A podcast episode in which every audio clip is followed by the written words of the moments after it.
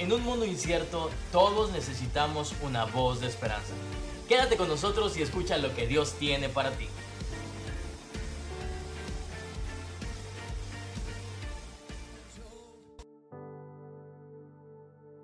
Muy bien hermanos, en esta mañana vamos a hablar acerca de la muerte.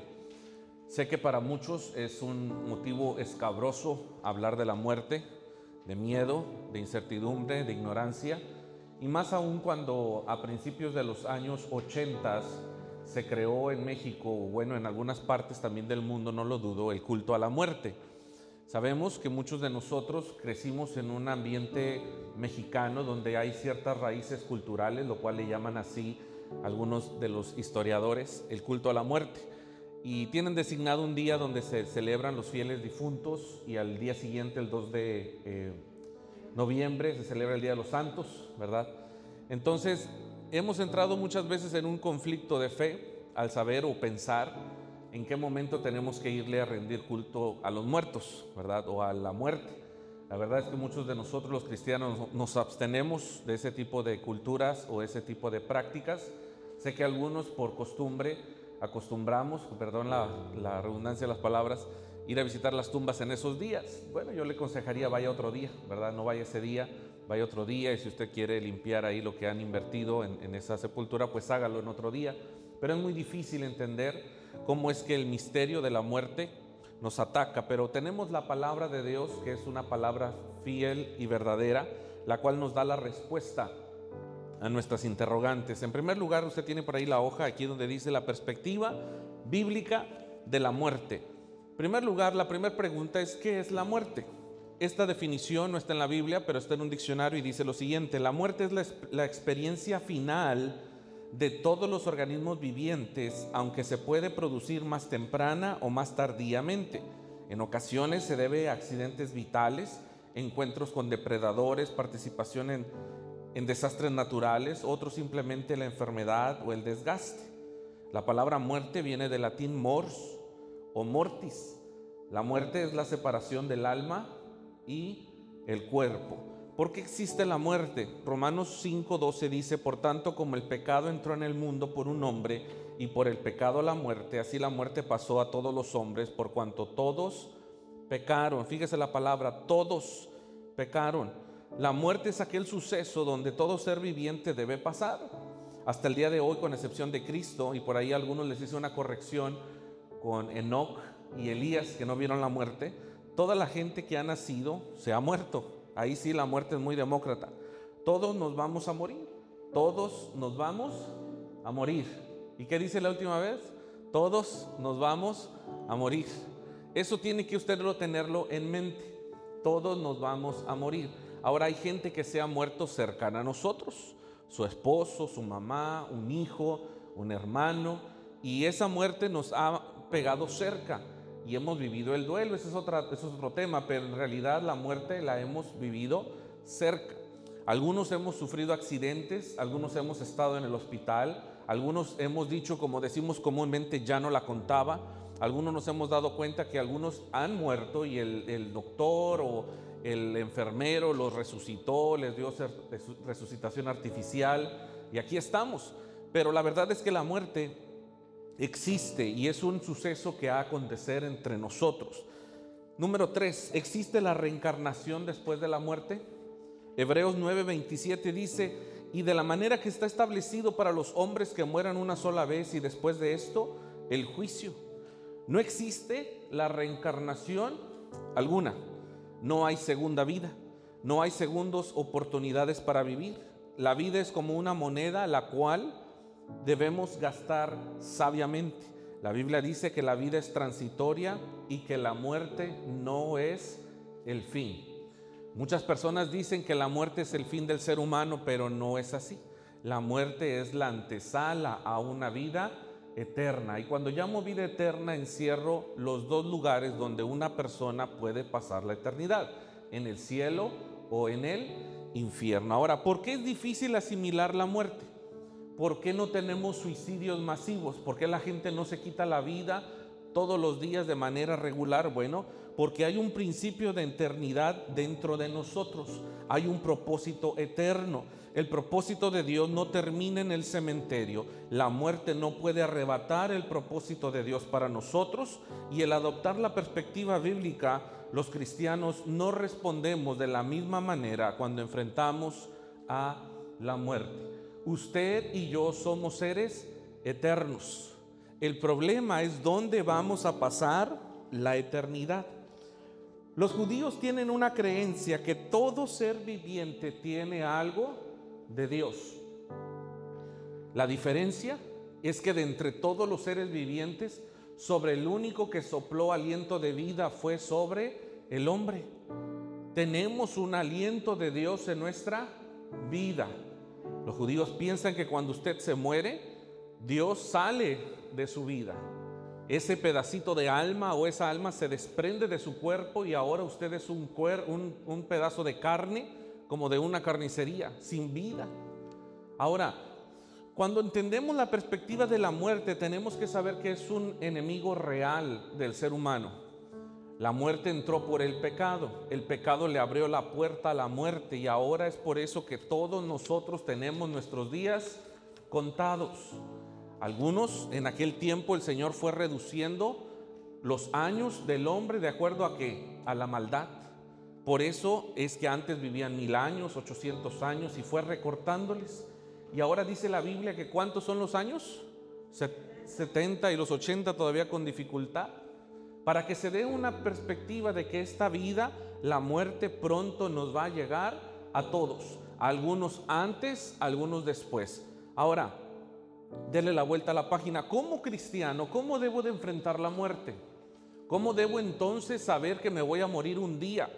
Hay gente que se llena de miedo y se llena de miedo cuando no sabe lo que va a ocurrir después. Número uno, usted enfrenta la muerte con fe. Usted necesita fe para enfrentar la muerte. Romanos 8:38 dice, por lo cual estoy seguro de que ni la muerte, ni la vida, ni los ángeles, ni principados, ni potestades, ni lo presente, ni lo porvenir, ni lo alto, ni lo profundo, ni ninguna otra cosa creada nos podrá separar del amor de Dios que es en Cristo Jesús, Señor nuestro.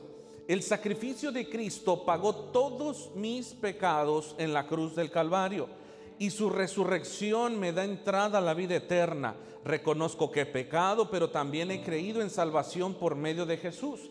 Así que mi corazón ya no hay culpabilidad por mis pecados, solo hay agradecimiento y fe en que ahora vivo una nueva vida en Cristo. Pero en Romanos 8:38 vamos a desglosar lo que dice el apóstol Pablo, por lo cual yo estoy seguro que qué cosas, que la muerte no me puede separar de Cristo. ¿Está bien?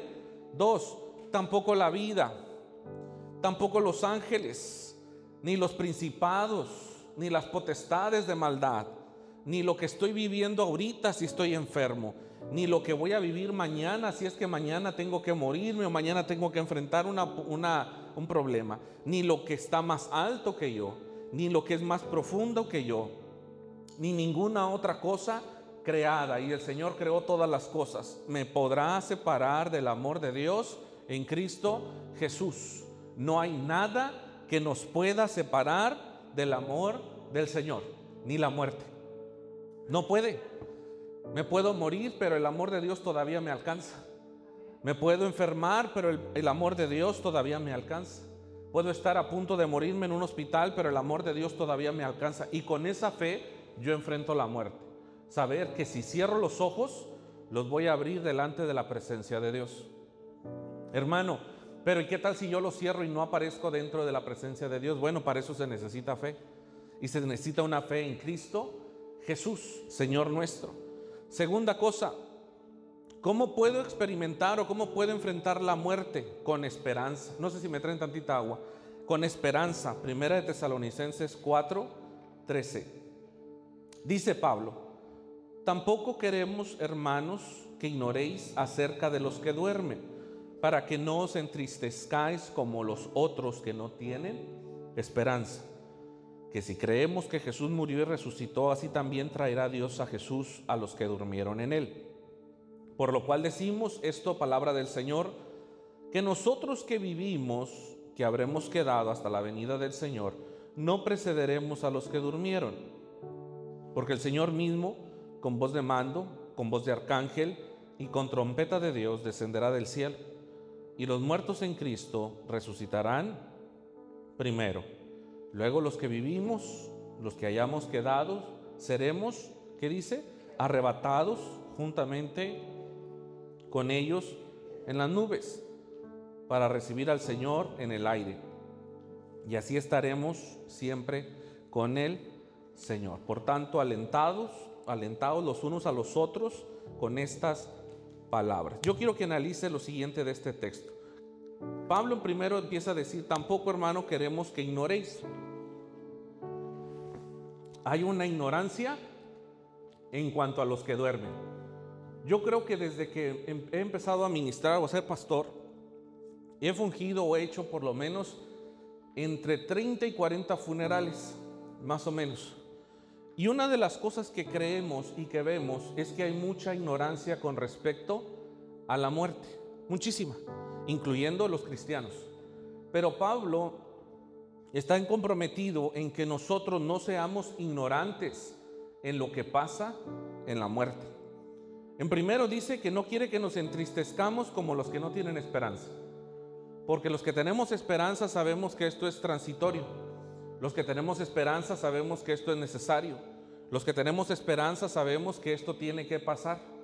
Y muchos de nosotros en nuestra mente no hemos asimilado eso.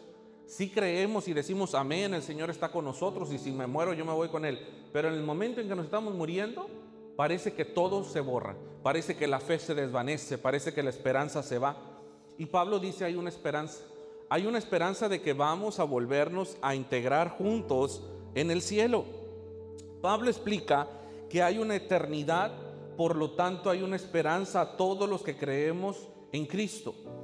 En este momento, hermanos, hay individuos que están gozando de la presencia del Señor. Los que se murieron ya, los que ya no están con nosotros, probablemente ya ni se acuerdan de nosotros. Probablemente ni se acuerdan de lo que vivieron acá. Ellos no están traumados en el cielo como muchos piensan. Ah, es que tuvo un trauma. Se enfermó, le pegó cáncer, el esposo la dejó, se fue a la bancarrota. No, en el cielo no hay gente traumada, no hay gente enferma, no hay gente con complejos, hay gente llena de gozo.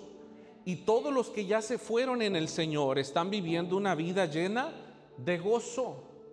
Le preguntan los saduceos a Jesús y le dicen, queremos hacerte una pregunta. Ellos no creen en la resurrección y dicen, había una mujer que según la orden de Moisés tuvo siete maridos y ninguno le dio hijos, todos ellos eran hermanos.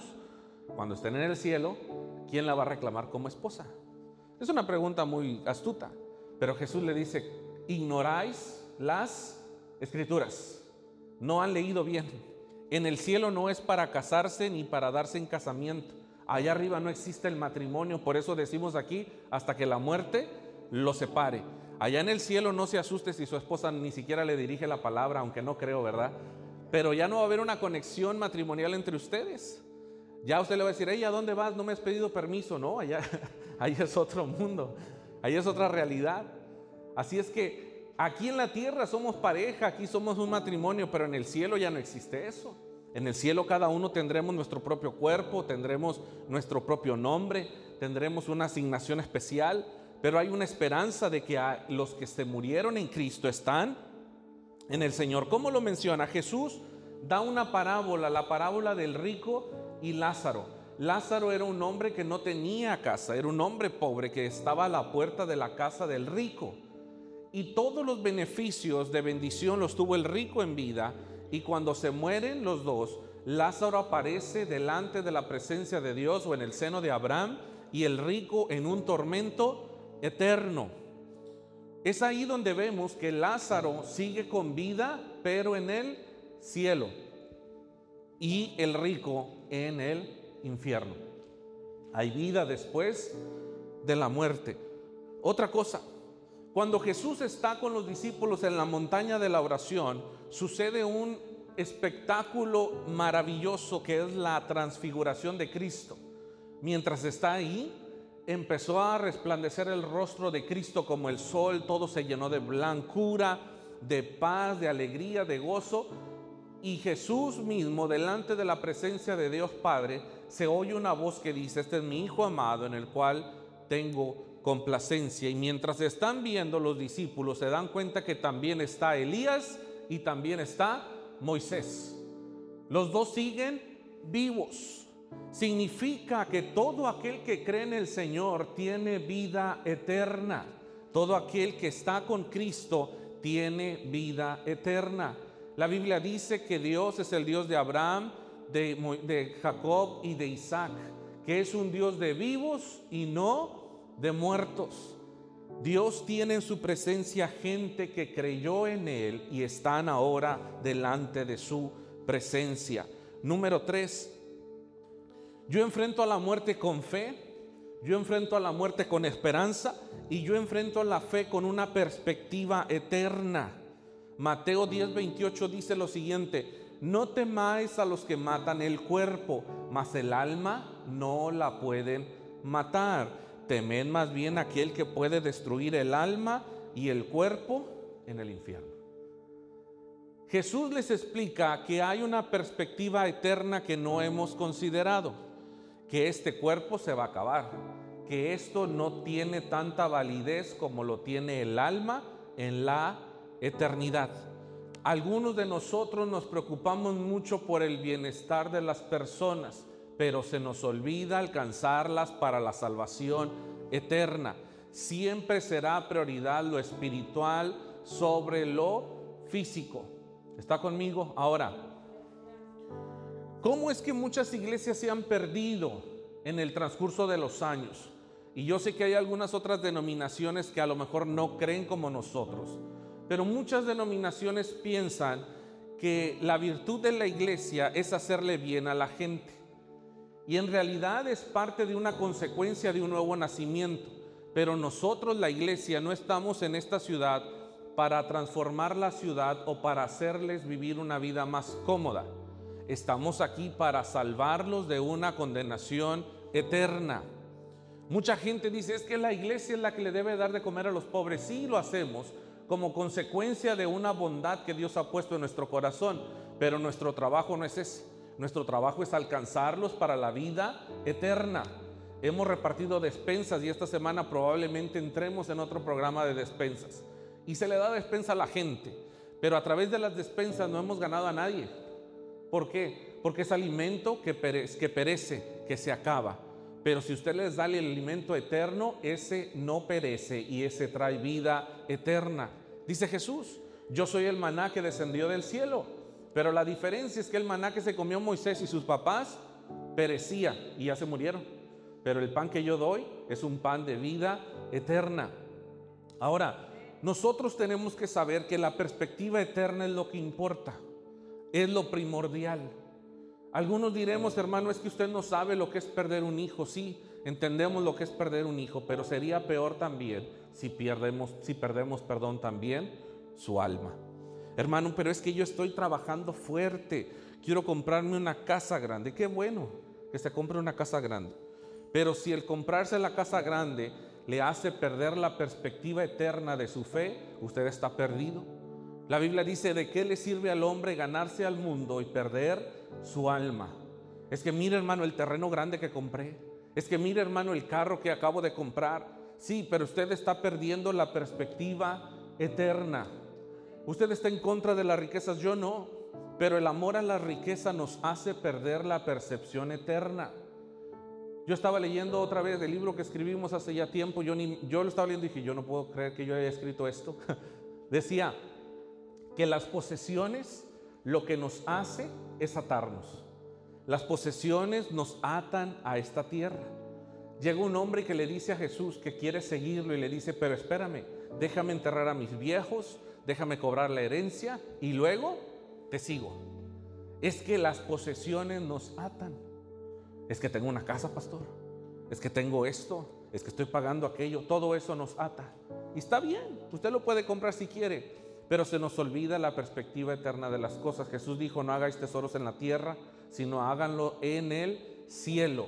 Allá nadie se lo roba. La perspectiva eterna tiene que estar siempre entre nosotros. ¿Qué es más importante, que el Señor nos sane o que el Señor nos salve? Obviamente que el Señor nos salve. Usted me quiere enfermo toda la vida, no, pero prefiero que pase esta vida enfermo 10, 4, 5, 10 años que a que pase la eternidad en el infierno. La salvación es eterna, la perspectiva de nuestra vida es eterna, este cuerpo se le va a acabar. Este cuerpo todos los días se le llena de arrugas y de canas. Dijo Galilea, yo no, yo no me acuerdo cómo me dijo que si no tenía en la cabeza canas, me empezó a preguntar que si no tenía cañas, ya me acordé. Dijo, ¿tú no tienes cañas en el pelo? Le dije, no son cañas, son canas, ¿verdad? Y no me han salido. Pero todos los días nos salen canas.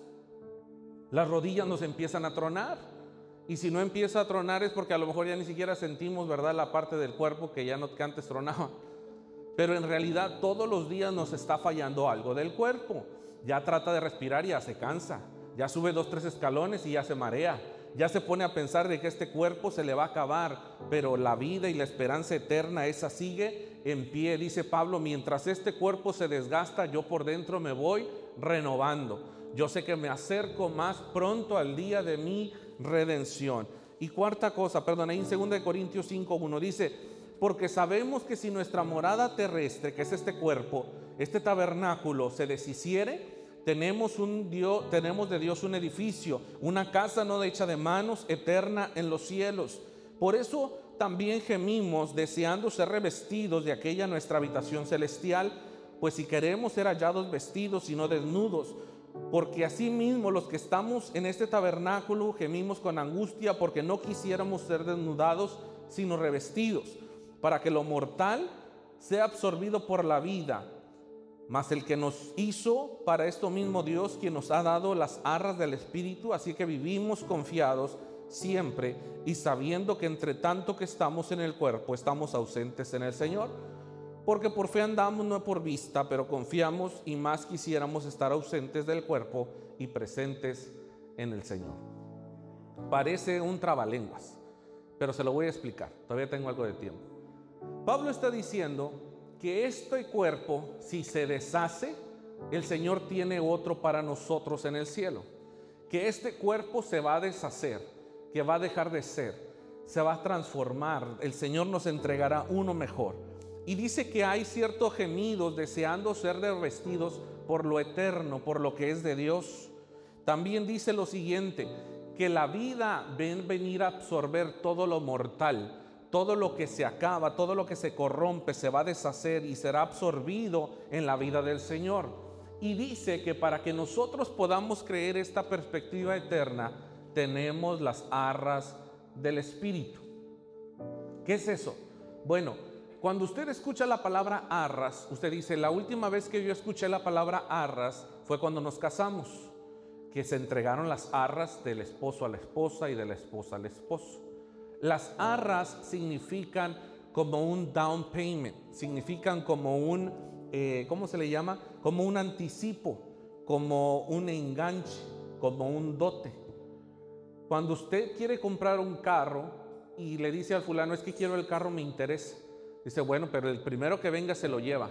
Bueno, te voy a dejar 100 dólares para que veas que estoy hablando en serio y quiero comprar el auto. Y de ahí me los descuentas cuando venga a comprarte el carro. Entonces la persona dice, ok, así ya estamos hablando en serio. Hace tiempo salió una camioneta que me gustaba mucho en la Toyota y dije, voy a ir a probarla, qué tan buena está. Había una fila larguísima para poder subirse a la camioneta famosa. En los años 2000, bueno, hace ya más de 10 años. Y cuando llegó el, encargado, el manager, le dijo, ¿cuántos quieren probar la camioneta? No, pues un montón de gente. Dijo, bueno, el que quiera probar la camioneta tiene que dejar un down payment de 500 dólares para calarla. Si les gusta, de esos 500 los agarramos pues para la compra del vehículo. Si no le interesa, no trae los 500, pues dése la vuelta y váyase a casa. Oiga, pues casi todos nos fuimos. Yo también me fui, porque no traía ni los 500. Oiga, se quedaron como 10 gentes. Y las 10 pusieron sus 500 dólares. A ver, ten, ahí te va la camioneta, ve a calarla. Y a cada uno una. Y yo dije, pues, ¿para qué, llevo ¿para qué hago la maldad de ir al banco, sacar o pedir prestado si en realidad no me voy a quedar con la camioneta? Pero ellos tenían un interés de verdad en la camioneta, por eso dieron un enganche. Cuando dice Pablo que Dios nos ha dado las arras del Espíritu, es por lo que usted ha recibido del Espíritu, le da testimonio de que Dios está hablando en serio con usted. Cuando usted recibe un toque del Espíritu Santo, cuando usted ha sido bautizado en el Espíritu Santo, cuando usted ha experimentado un cambio, transformación, eh, convertimiento al cristianismo gracias al Espíritu Santo de Dios, ese es un depósito que Dios le dejó a usted en su espíritu para que sepa que Él va a venir por usted. Le dejó ya un pago, le dejó ya un enganche, le dejó ya una promesa. Y es por eso que Pablo dice, y quisiéramos estar ausentes en el cuerpo y presentes en el Señor. Porque si así de bonito se siente cuando Dios te toca, imagínate cómo será estar delante de esa presencia sublime todos los días de tu vida. Si aquí con poquito, decía mi abuela, con poquito pinole nos andamos ahogando, con una manifestación del Espíritu salimos llenos, gozosos de fe, ¿qué no nos hace pensar que estaremos toda una vida entera delante de la presencia de Dios? Esa es la perspectiva eterna que nosotros no hemos visto. No nos hemos metido en la cabeza que las cosas que importan son las eternas y no las de aquí. Aquí vivimos batallando, buscando el dinero, buscando al doctor, buscando seguridad, buscando salud, buscando confort y bienestar. Pero en realidad hemos perdido la perspectiva eterna de la salvación. Es por eso que el Señor nos enseña cómo enfrentar la muerte. Por eso los que más tienen son los que menos se quieren morir. ¿Por qué? Porque aquí tienen. Los que se la pasan mejor en la tierra son los que menos ganas tienen de morirse. Pero yo le aseguro que si usted le pega una enfermedad que, que es mortal, que está ya en las últimas, que si usted no tiene dinero en el banco, le van a embargar la casa.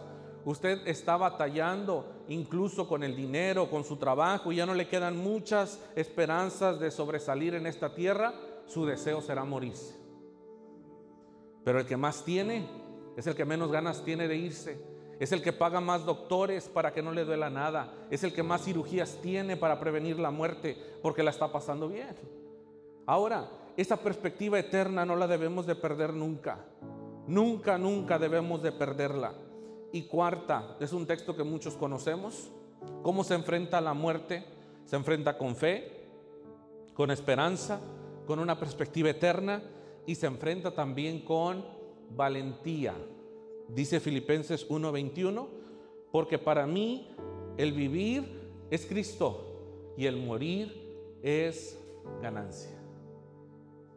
Ese texto tiene una profundidad grande, muy grande. Ahí dice que nuestra razón para vivir es Cristo, pero el morirnos es una ganancia. Hace tiempo el hermano Charlie Martínez tenía una visita de un misionero que vivía en Indonesia y fue y lo visitó y predicó en su iglesia. Y él recuerda que le preguntó y le dijo, ¿cuál es la diferencia entre la educación que tú le das a tus hijos en Indonesia con respecto al cristianismo y la que tenemos en Estados Unidos? Porque tú eres americano, tú vives acá, o bueno, perdón, creciste acá y te fuiste allá. Dice, la diferencia es que nosotros le enseñamos a nuestros hijos a morir por Cristo. Y ustedes en Estados Unidos le enseñan a sus hijos a vivir para Cristo. Y dice que se quedó impactado por lo que le dijo al momento de decirle, bueno, es que aquí todos nos esforzamos para vivir por Cristo. Pero nunca nos hemos visto en, la, en el dilema, en la brecha de tener que morirnos por Cristo. De eso vamos a hablar el próximo domingo. Pero en realidad, ¿hay una ganancia en morirse en Cristo? ¿Sí o no? Algunos hermanos, yo los he visto y no los juzgo porque probablemente yo voy a estar en el mismo lugar que cuando están en el hospital yo puedo ver a través de sus ojos un temor por enfrentar la muerte. Y he orado por ellos y algunos se han quedado convencidos y otros no.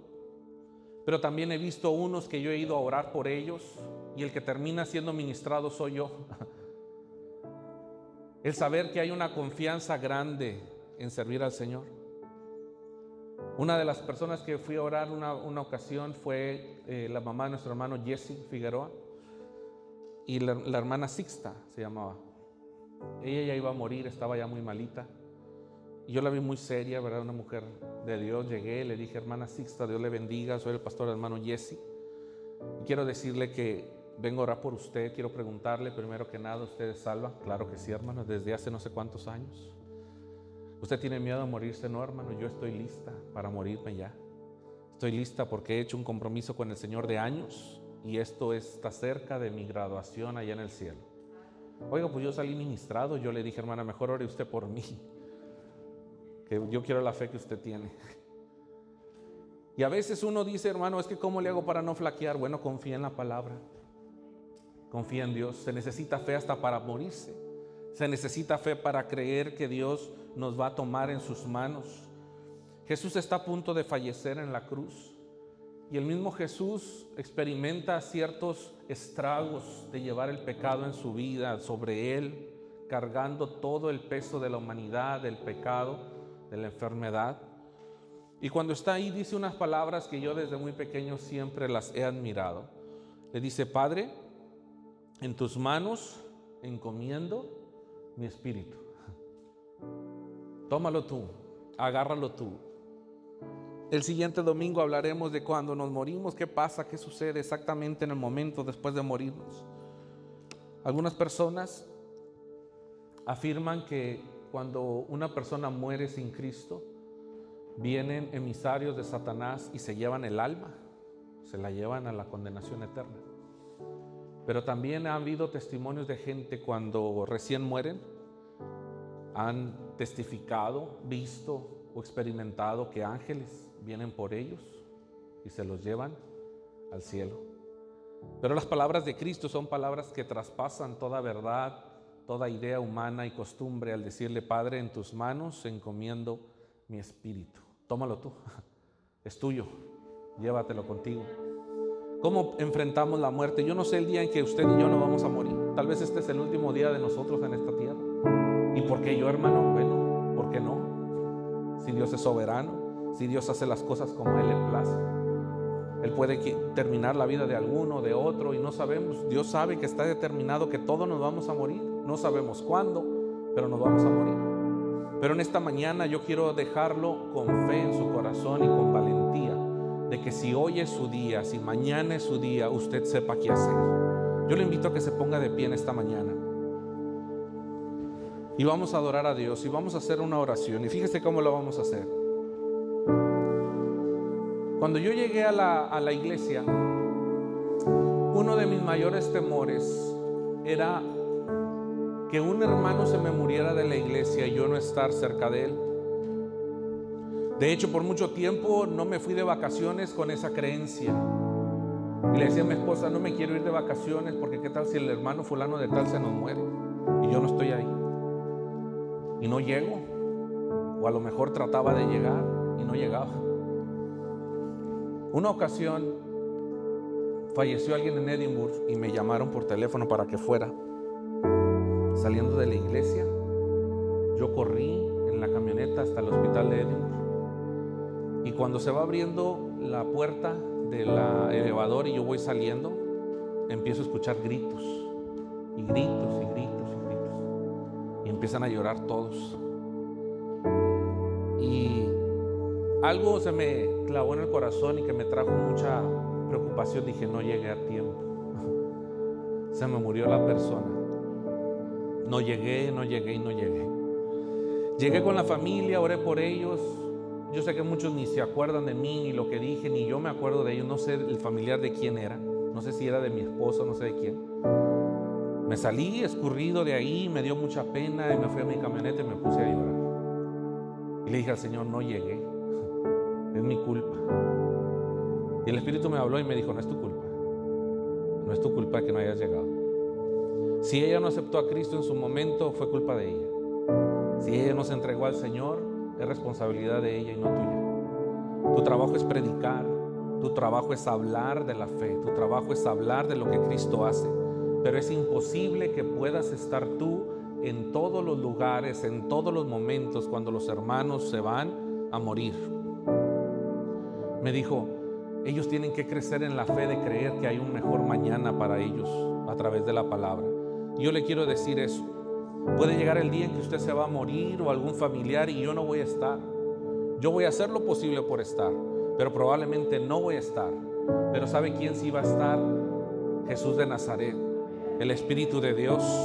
Ese sí no lo va a dejar. Y si usted se está muriendo, yo quiero que usted le clame a Dios y le diga, Señor, me estoy muriendo, pero necesito que me perdones, necesito que me salves. Si usted está con su cuñada en el hospital y dice, ya el doctor dijo que se nos va a ir, y está ahí con su esposo, con su hijo, y se les va a ir, háblele al oído y dígale, pídale perdón a Dios, pídale perdón a Cristo, pida que Cristo lo salve en ese momento. No espere al capellán que llegue porque a lo mejor no va a llegar. Usted mismo en ese rato entréguelo a Cristo. Dígale, Señor, en este momento lo entregamos en tu nombre. Recíbelo, Señor. Perdónale los pecados y ore por él. Y estará ganándose un alma para la gloria del Señor. Es difícil saber a cuánto nos toca, pero no todos tienen la misma oportunidad, no todos tienen la misma oportunidad de acercarse. Pero sabe, esta mañana Dios nos dio la oportunidad a usted y a mí de acercarnos delante de la presencia de Dios y pedirle perdón por nuestros pecados. Hoy puede arreglar usted sus cuentas con Dios. Yo lo quiero invitar a que usted cierre sus ojos. Si usted quiere venir al altar, si usted quiere orar en su banca, dígale, Señor, yo te quiero pedir perdón porque no he estado viviendo bien delante de ti. Pero en esta mañana yo quiero que tú me cambies, yo quiero que tú me salves, yo quiero que tú me transformes. Señor, yo sé que tú necesitas trabajar conmigo porque yo tengo miedo a morirme. Yo tengo miedo a dejar de existir. Yo tengo miedo a que las cosas ya no salgan. Llena mi corazón de fortaleza. Llena mi corazón de fe. Llena mi corazón, Señor, de seguridad. En esta mañana, si usted está enfermo y necesita oración, venga, vamos a orar por usted. Dios quiere sanarle, Dios quiere libertarle. Si usted se ha encontrado afligido con un problema en su casa, yo le invito a que venga al altar y vamos a orar por usted. Si hay cosas que todavía no lo dejan dormir por las noches, yo le invito a que venga al altar y le diga, Señor, en esta mañana, yo quiero orar y pedirte delante de ti que tú me ayudes.